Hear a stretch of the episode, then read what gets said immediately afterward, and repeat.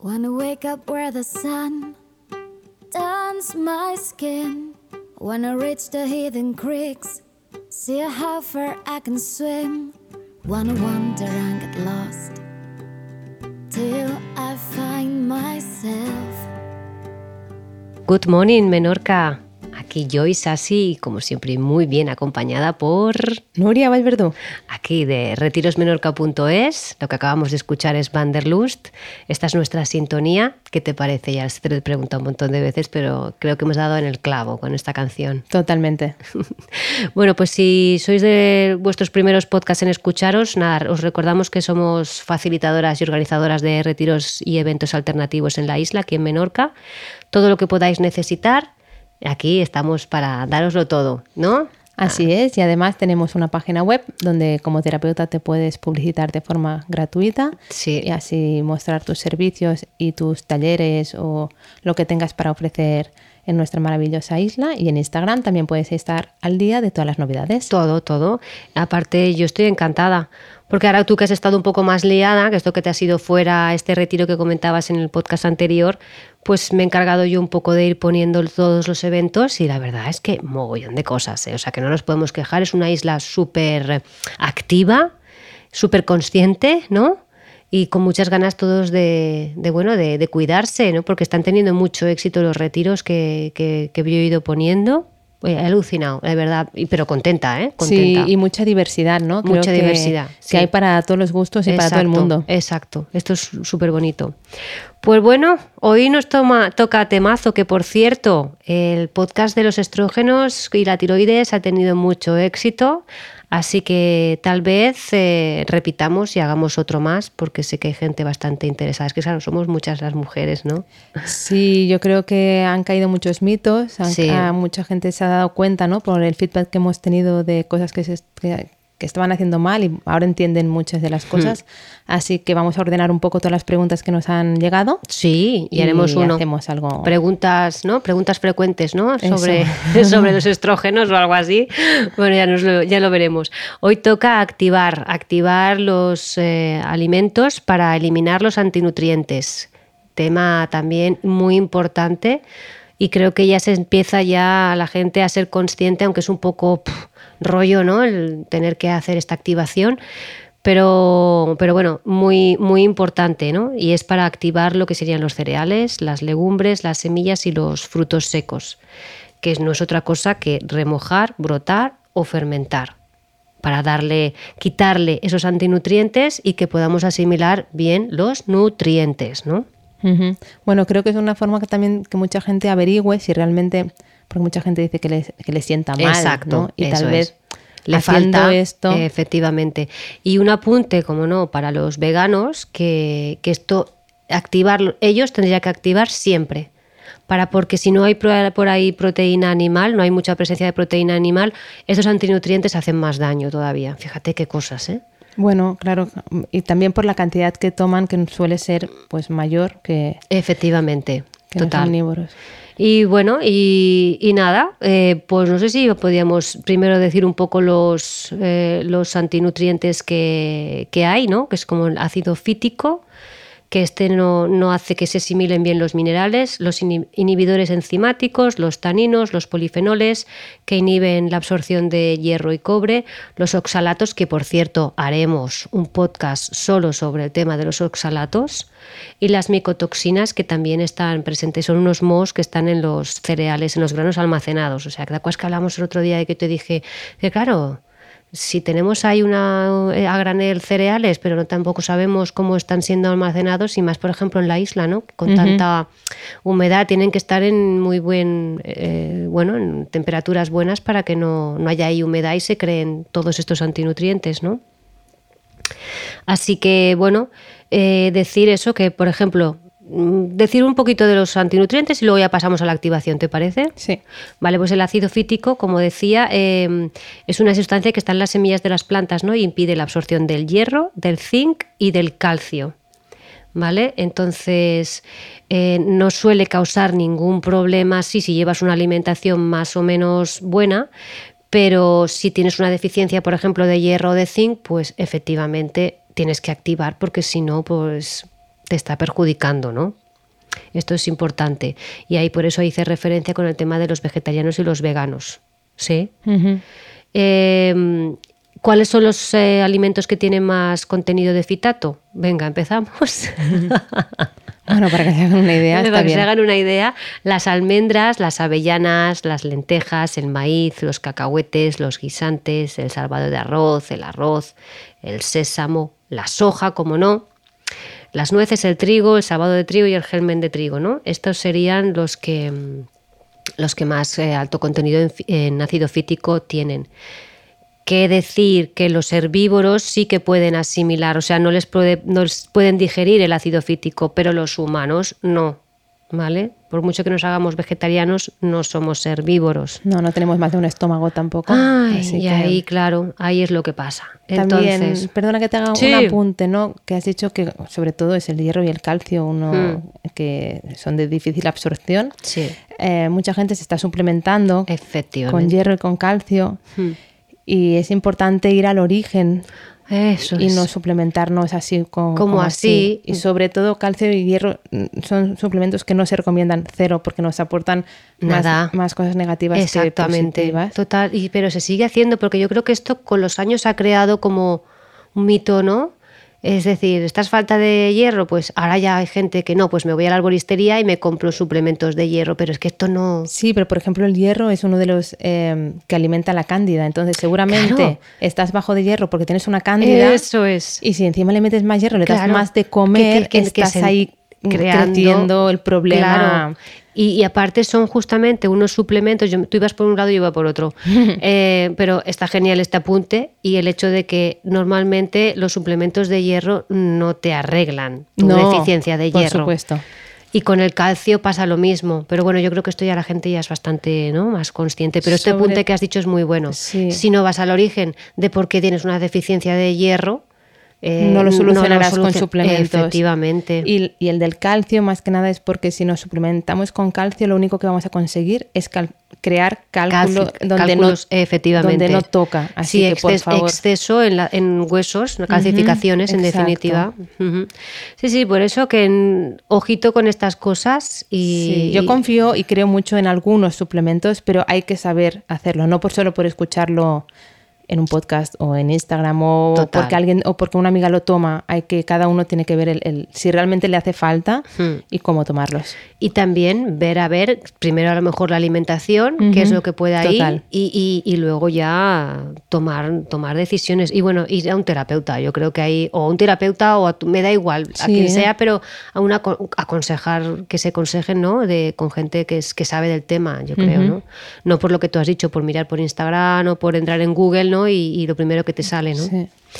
Y bueno, estábamos hablando de los fitatos, el ácido fítico, que ya es lo que he dicho. Luego tenemos los oxalatos, que hablaremos sobre este tema en, breve. En, nada, seguro que subes un poquito más. A continuación. a continuación lo tendrás. Los oxalatos los tenemos en las espinacas, en las acelgas, en la remolacha. Con una puntualización simplemente para quitar esos oxalatos es poner las espinacas a hervir un poquito, nada, muy poquito, y luego quitar esa agua y te tomas las espinacas, pero no tomarlas crudas, porque si no hay... ¿vale? Y, y supongo que si las hacemos al vapor, ¿sirve igual? Pues ahí tengo mis dudas, ¿eh? Vale. Ahí yo tengo mis dudas, a no ser que se quede luego en el agua de... El agua queda verde realmente, es que yo eh, cocino mucho al vapor más Por eso, pero ahí no te, puedo, no te podría decir yo si realmente... Si sale la misma proporción, No lo sé, no lo sé, por eso el, activar siempre se está en remojo, ¿no? Por ejemplo, no es como que necesite yo creo que contacto con el, con el agua, me parece. ¿eh? Yo, esto es mi, agua y con calor. Entonces luego están esto, eh, las saponinas, que esto te hacen que haya una impermeabilidad intestinal y esto se cuida sobre todo en la quinoa, pero también en los garbanzos, en la alfalfa, en la avena y en la soja, como no, que también luego seguiremos viendo para poder quitar todos estos antinutrientes. Tenemos las lectinas, que está en la soja también, la soja number one, frutos secos y granos. Y luego los inhibidores de enzimas, que se encuentran también en la soja, los granos, los frutos secos y, secos y las solanáceas, que ya hablamos en un podcast si te quieres enterar de qué pasa con las solanáceas en patatas, pimientos, tomates y berenjenas. ¿Te acuerdas que te dijo alguien, un oyente, oye, ¿por qué no hacéis un podcast de cosas que podamos comer, no? En vez de lo que no. Bueno, primero vamos a hacer limpieza, ¿no? Exacto. Y, luego, quien quiera, que venga a mí o a Nuria, y, ahí hay una atención personalizada, y creo que esto es importante también. Sí, una cosa es generalizar y decir lo que no es bueno, los alimentos evitar, pero luego también lo que hay que, consumir depende también un poco personalmente, ¿no? De, claro. de más cosas que pueden influenciar. Bueno, pues eh, nada, vamos al, lío, ¿no? Porque podía seguir con, dando un poquito más de información, pero realmente todo esto lo puedes encontrar en joysasy.com, que hay un artículo bien largo y extenso, y si no en mi libro, que nunca recomiendo mi libro. Yo aquí dando... De verdad, con lo bueno que es. el código de la nutrición. aparte no vale nada, así es que está regalado, regaladísimo. Son 500 páginas de libro que hay un Pensaba que a decir, son 500 euros, casi nada. nada. Oye, pues no sé si algún día... ¿eh? Pues algún día puede ser. Poco, poco, valor le has dado con todo el valor que tiene y todo el aprendizaje que hay dentro. Madre mía, y el trabajo que me dio. Mm, te la... lo bueno, bueno. Pues mira, vamos a empezar ya. Yo creo que podemos empezar con los granos y los, las legumbres que es más o menos eh, lo mismo para los dos. Primero hay que lavarlo bien y luego ya ponerlo en un recipiente hondo con agua. ¿Con qué agua? Agua cangen, por favor, si podéis. Pero no me lo pongáis con agua del grifo. Lo siento mucho si no tenéis agua kangen, buscarme agua filtrada, pero que filtrada, auténticamente filtrada, porque ahora yo no sé, ahora todo el mundo vemos Instagram, parece que no vemos otra cosa. Yo no entro ni en el Facebook, pero eh, estas eh, publicidades que te ponen de aguas que te filtran el agua, que ninguna de las que te ponen son realmente... Eh, hacen su función. No, bueno, hablando de esto, creo que sería muy interesante que hagamos un podcast de, por lo menos de lo menos a lo más, ¿no? O sea, eh, para nosotros siempre hablamos del agua cángel porque es lo que encontramos más completo, más mm, funcional y yo creo que es una inversión que todo el mundo debería hacer, pero hay mucha gente que aún no es consciente o quiere ir paso a paso, totalmente respetable. Y creo que vamos a preparar un podcast de el filtro más económico y que por lo menos sirve hasta... ¿Algo? Exacto, hasta el agua cada uno que elija un poco. Lo veo, lo veo genial. Pues nada, vamos a apuntarnos. Ya tenemos ahí varios podcasts para apuntarnos con este tema. Entonces, mm. bueno, cogemos un bol grande, metemos ahí la cantidad de cereal o de legumbre que vayamos a utilizar.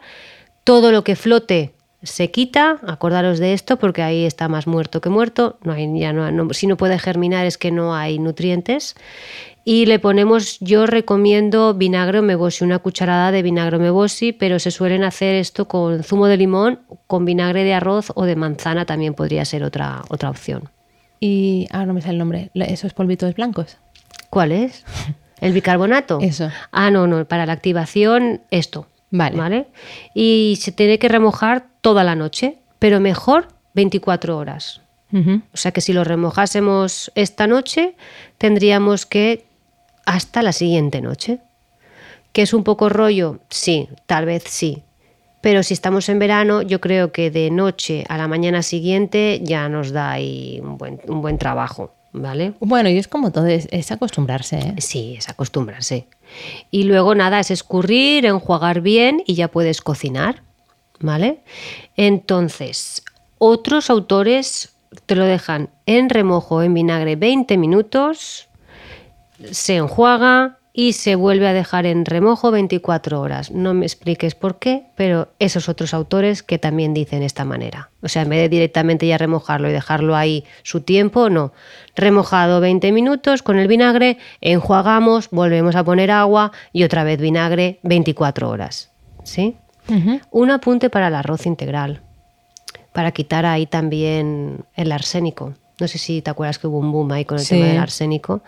Pues aconsejan que tú pongas, hagas todo este proceso de activación, que luego tú lo pongas a hervir, saques la espuma, unos 7 minutos de hervir, cueles y vuelvas otra vez a hacer el proceso ya de que vas a cocinar tu arroz para quitar el arsénico. Yo no sé si esto será efectivo o no lo sé, porque no tengo ningún, ninguna prueba que me lo corrobore, pero esto es lo que se va diciendo por ahí con el tema del arsénico y el tema del arroz, ¿vale?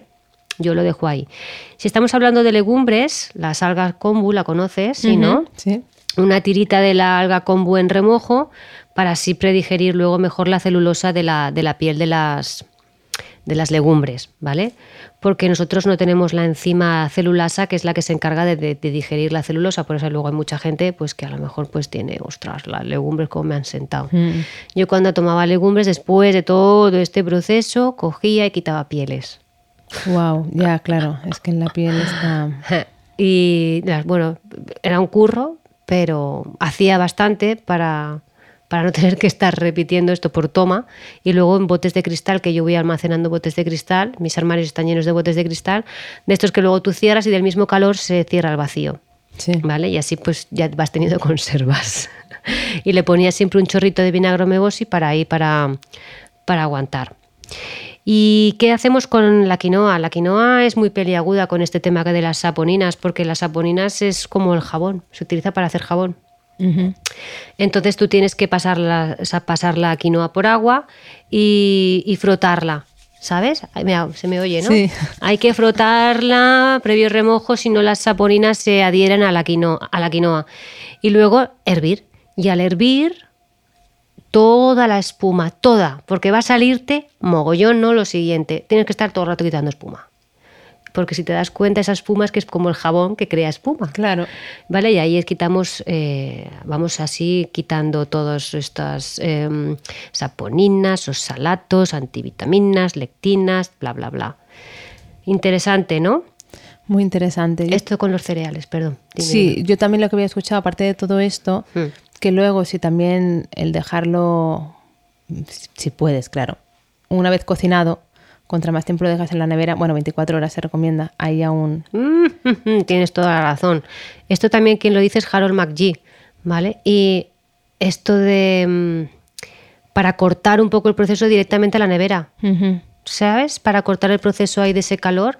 Pero ojo, que este arroz ya, lo que tú acabas, o el arroz o el cereal que sea, se tendría que comer al momento. Esto de preparar cantidades para otros días, que es la manera más práctica nuestra, es que yo lo entiendo, es normal.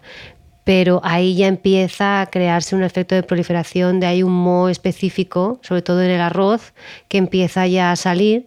Y si tú tienes, eres delicada de intestino, pues lo vas a notar. Lo vas a notar, lo vas a notar. Sí, sí, totalmente. Y yo quería comentar algo más y se me ha ido con el tema. Ah, sí, ¿te acuerdas? Esto lo hablamos en un podcast, en el de los desayunos, creo. Que entonces, sí, Em, al poner en remojo vemos que germina, es que ese grano tiene vida, ¿no? ¿Sí?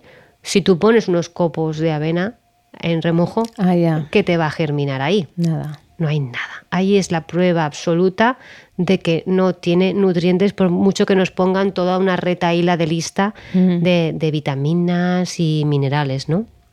Esto es súper interesante porque hay un, autor, Paul Sitt, en su libro Fighting the Food Giants, los gigantes, ¿no?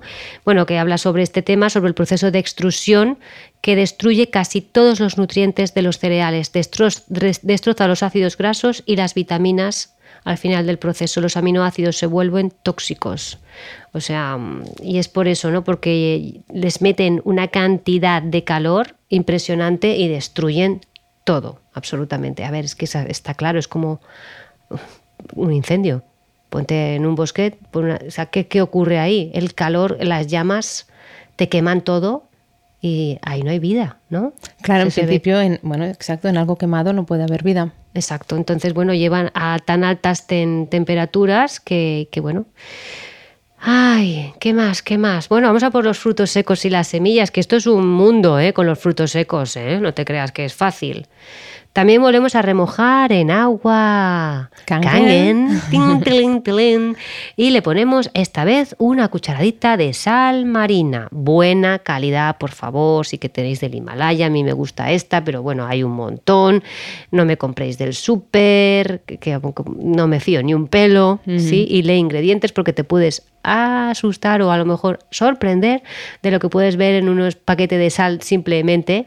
Eh, que no es solo sal. es solo sal. Y dices, pero yo pensaba que estaba comprando sal. Pues no, hay más cosas. Entonces, remojar entre 8 y 12 horas. ¿Ves? Esto sí que se acorta. Escurrir, enjuagar bien. Y aquí, para los frutos secos, sí que aconsejan deshidratar ¿vale? A una temperatura de 49 grados centígrados, que no está mal de temperatura. Y si no tienes deshidratadora, que por cierto, quien se quiera comprar una deshidratadora, nos vamos de nuevo a Claudia Julia.com, que tiene una un deshidratador muy, muy chulo que merece la pena que le echéis un ojo con un acero inoxidable del que hablamos la otra vez, que era un 18 barra 10 ¿vale? Mm, que, tiene un ajuste de temperatura de 30 a 70 grados centígrados, con apagado automático, temporizador hasta 24 horas, porque no creáis que esto de deshidratar es tan fácil, pues te puedes quedar ahí deshidratando en el horno mm, mucho tiempo y yo creo que la luz que puedes consumir no merece la pena. ¿Vale? Entonces, lo que decía, se enjuagan bien y si lo puedes, pues deshidratar y si no, pues tendrás que, durante, ¿ves? 12 o 24 horas. claro, si no, es, que si no se, estropean, ¿no? ¿no? No podemos dejarlo mucho tiempo una vez. al ponerlo ya en remojo, tú imagínate la que se te puede crear ahí. O sea, Vida propia. y luego van andando por tu intestino, ¿sabes? Haciendo de las suyas, ¿no? Pero bueno, y, luego pues se puede moler, pero claro, yo no recomiendo moler porque así más, más, eh, como, uy, no me sale la palabra. Ayúdame, Nuria, por favor. Te he visto muy directa.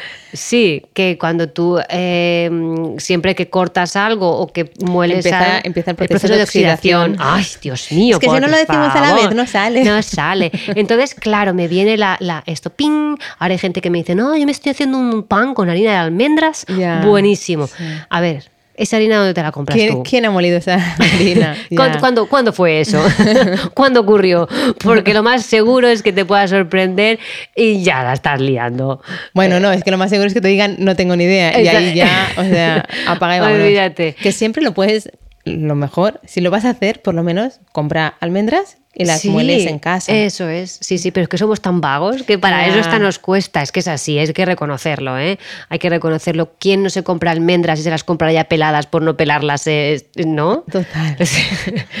bueno, y, pipas peladas y todo. También. pero yo recuerdo que cuando yo tomaba almendras, era un curro porque yo las ponía, las, las, las, ponía en remojo y luego era pelar almendra por almendra. Pam, pam. Bueno, yo me acuerdo eh, en casa de mi abuela cuando era pequeñita, lo de las tardes ahí picando las almendras. Eso, pues fíjate. Y era bonito. Y, el sabor es muy diferente Hombre, también. ¿eh? y la almendra de Mallorca hasta que te mueres. Bueno, la mía era de la península. Bueno, pero, eh, también por tu zona también hay, hay buena almendra. Mm. O sea, no nos podemos quejar. Y aquí también, lo que pasa que no sé por qué aquí. A mí alguna vez me ha regalado gente de aquí.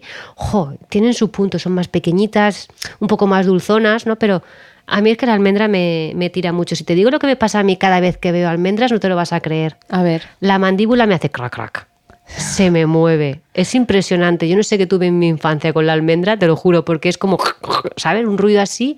Y yo creo que y es el, el de la, de la almendra, ¿no? Que me dice, me llama, ¿no? Es una pasada. Yo creo que de los frutos secos, para mí la almendra es mi, mi, predilecta, ¿no? Por supongo que por mi infancia.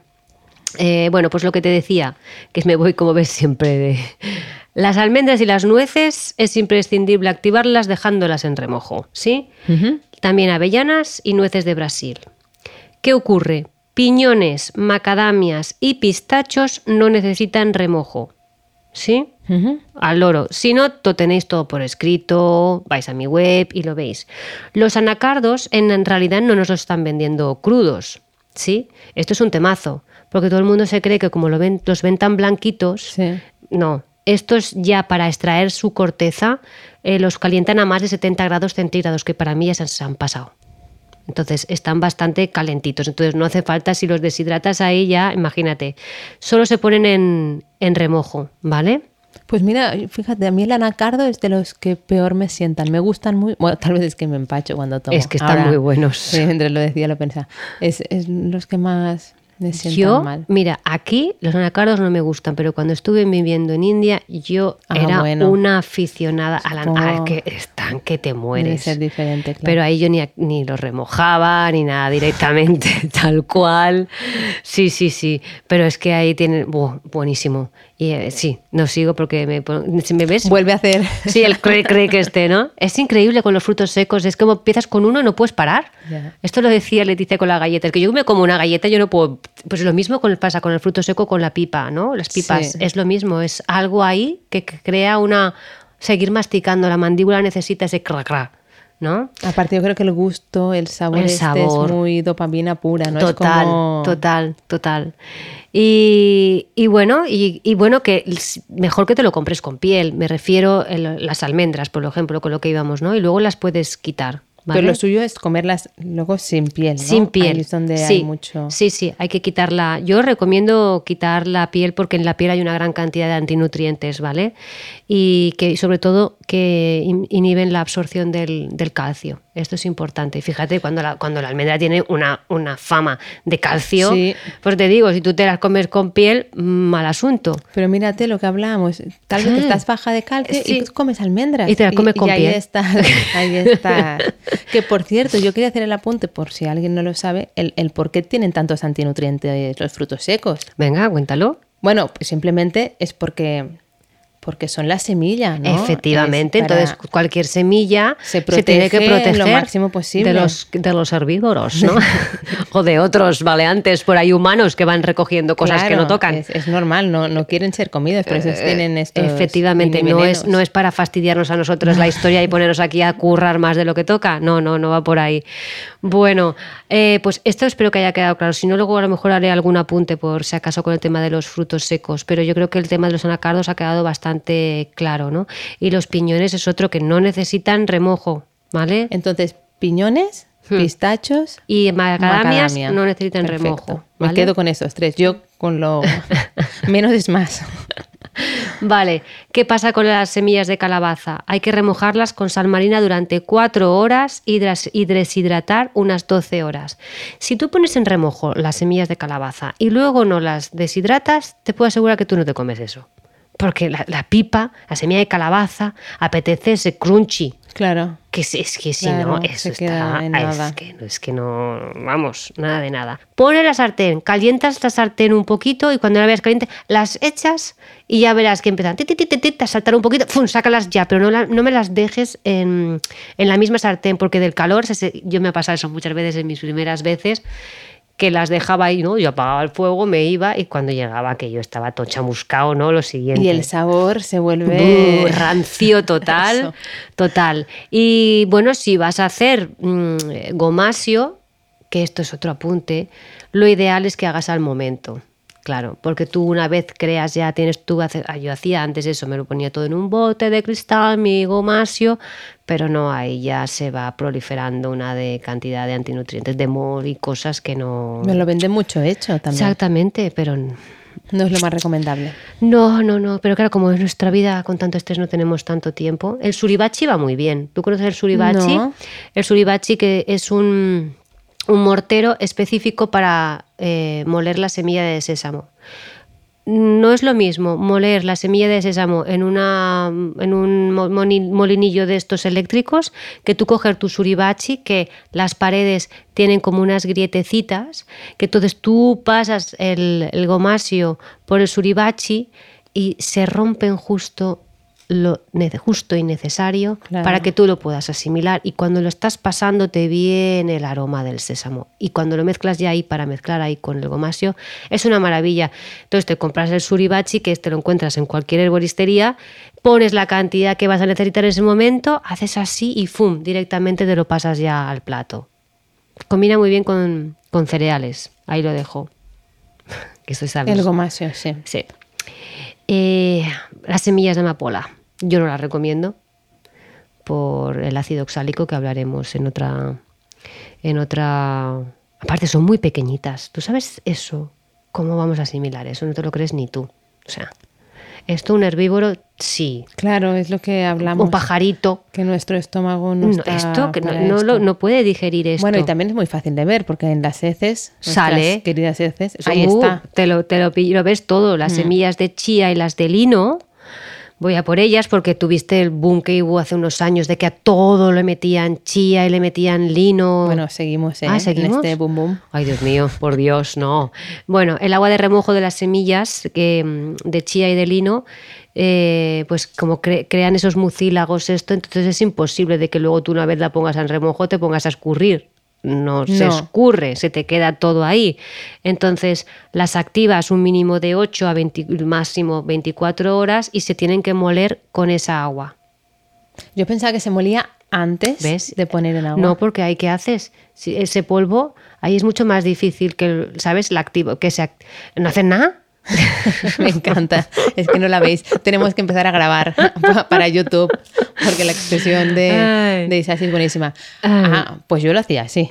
Ya, bueno, pero mira, es que aquí hay una controversia bastante grande, porque te leo, te leo. Mira, algunos autores comentan que el lino, para aprovechar sus propiedades, se debe moler y no remojar. Aquí ya se olvida del, uno del remojo, se muelen, como que te acuerdas que lo hablamos en otro podcast, que venden ahora las bolsitas con el lino molido a primera presión en frío, mm. para que así, ta, ta, ta, ta, ta, Yo no considero que sea este una buena manera, ¿sabes? Que lo que se muela y no, no hayan tenido una activación primero. Claro, yo, creo que eh, en los, los autores que, que, abogan por esta hmm. versión es por no, no en el sistema de no, no, por activar o no activar, sino por para encontrar los beneficios que ellos consideran de esto. Pero claro, si no lo hemos activado previamente, al pasar por nuestro tubo digestivo es cuando nos va a irritar. Y fíjate, y de aquí me llevo, que ya me he vuelto a centrar, porque yo cuando me pongo a leer me pierdo, em, es el hecho de que, que hemos dicho con las semillas de sésamo, que si tú las mueles, que tienen que ser al momento. Si tú te vas a comprar una bolsa de semillas de lino ya molidas, eso está súper oxidado y vamos, la inflamación asegurada 100%. Entonces, claro, no tiene lógica. A ver, es que es eso, a veces no llegamos a pararnos y decir un momento. Es fácil. Ahora hemos hecho tú y yo la, la ¿no? Hemos podido ver. Si las muelo, pero ya me las compro envasadas de tiempo, esto no, porque estoy, el proceso de oxidación se activa desde el momento, minuto uno que salen de, lo meten en bolsita. Por mucho que me digan que la bolsita es con, ¿sabes? No, no, no, no. Entonces, eh, no. Y yo creo que para lo que hay que hacer, yo sí, aún así, que yo no soy fan, ya lo sabéis, y tú lo sabes, es ponerlas a remojo y luego eh, darle... Con el mucílago que mm. tienen, ¿no? Porque... Sí, pero no se puede de otra manera ya, porque está más pegado que pegado. Bueno, no, es que consideran que el mucílago es lo que... Claro, pero ¿cuánta gente se tomaba el mucílago y se tomaba las semillas al mismo tiempo? No, claro. Eso es una bomba. Exacto. Porque eso, se te queda ahí, también luego los verás por las heces y esto irrita muchísimo yo creo que es más que nada es, el agua esta Efectivamente. Yo haría eso. Yo me quedaría mm. con, con, con, esa agua, y ya está. Y luego ahora también, ya sabes, el tema del alpiste. También tiene mucho ácido oxálico, hablaremos de él. Y bueno, hay que remojarlo también, activarlo unas 12 horas y si quieres pues lo bates para hacer la leche y se cuela con una malla para así eliminar la, la celulosa que tiene mogollón. Que yo espero que estos que, hacen leche desde Alpiste hagan todo este proceso. No sé yo qué decirte, ¿sabes? Pues nos ponemos con estas cosas. ¿Me entiendes lo que te digo? Bueno, sí, como las leches vegetales, la importancia de. Claro. Entonces, em, yo creo que podemos hacer, hacer, hacer, em, hacer un repasillo, ¿no? ¿Te parece? Venga. A ver, a ver, espera un momento, que creo que no me he dejado algo importante que me había puesto en negrita por si acaso. Mm, a ver, que creo es este, mira, esto es lo que me había dejado. Vale. Lo que dice el doctor Ray Pitt para volviendo un poco con los temas de los estrógenos y todo esto del otro día con los frutos secos, ¿te acuerdas? Me apetece que sepan esto, que nos dice que los frutos secos no solo tienen implicaciones en el hipotiroidismo, intestino permeable, alergias alimentarias, inflamación intestinal y sistémica, sino también en la diabetes. Ojito al dato, porque dices tú, bueno, pues si no tiene azúcar, si esto no le va... Es grasa y omega 3. Pues exactamente, ahí esto.